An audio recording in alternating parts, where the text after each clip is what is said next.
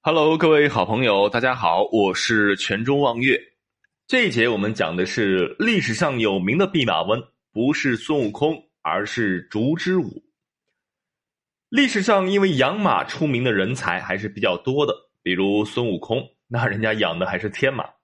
不过孙悟空是一个虚构的人物，而且养马只是他心不甘情不愿的一份工作而已。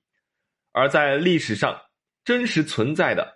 早前养马，后来才能显现出来。知名人物里边，卫青算一个，封侯拜将，迎娶主家公主，走上人生巅峰。还有一个人，虽然没有拜将封侯，却也是一样知名，他就是烛之武。烛之武是春秋时期的郑国人，郑国在春秋时期一度成成为让天下侧目的霸主。但是到了后期阶段，随着其他诸侯的崛起以及郑国自身的策略失败，郑国已经不再具有话语权，也不像以前那样受其他诸侯国的尊敬。当时齐国、晋国、秦国逐渐成为这个时期的领军诸侯国，同样实力强劲的还有一个南方的楚国。不过楚国向来对中原周天子没有什么认同感，所以一直不太融入中原文化。而郑国干了几件事情，把整个这一时期的强大诸侯国都得罪完了。第一件，与楚结盟之后，参与齐国会盟，惹怒了楚国，引得楚国攻打郑国，最后借用齐国兵力才保留了郑国。第二件，齐国牵头尊立当时的周天子，而郑国却临阵脱逃，准备投靠楚国。第三件，晋国的晋文公重耳在流亡的时候，郑国没有礼遇重耳。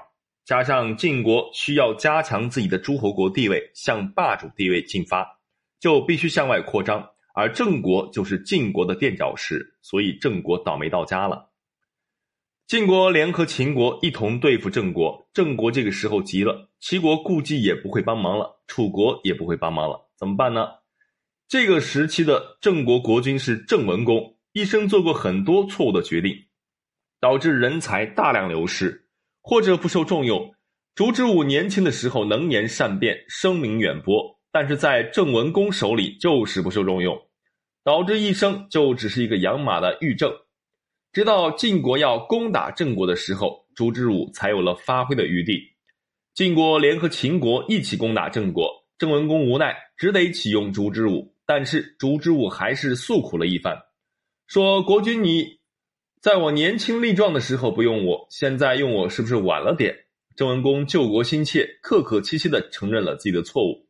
烛之武也是爱国，答应了郑文公的要求，拼力一试，凭借三寸之舌退了秦兵，立下大功。除了烛之武，还有其他的从小养马而出名的人吗？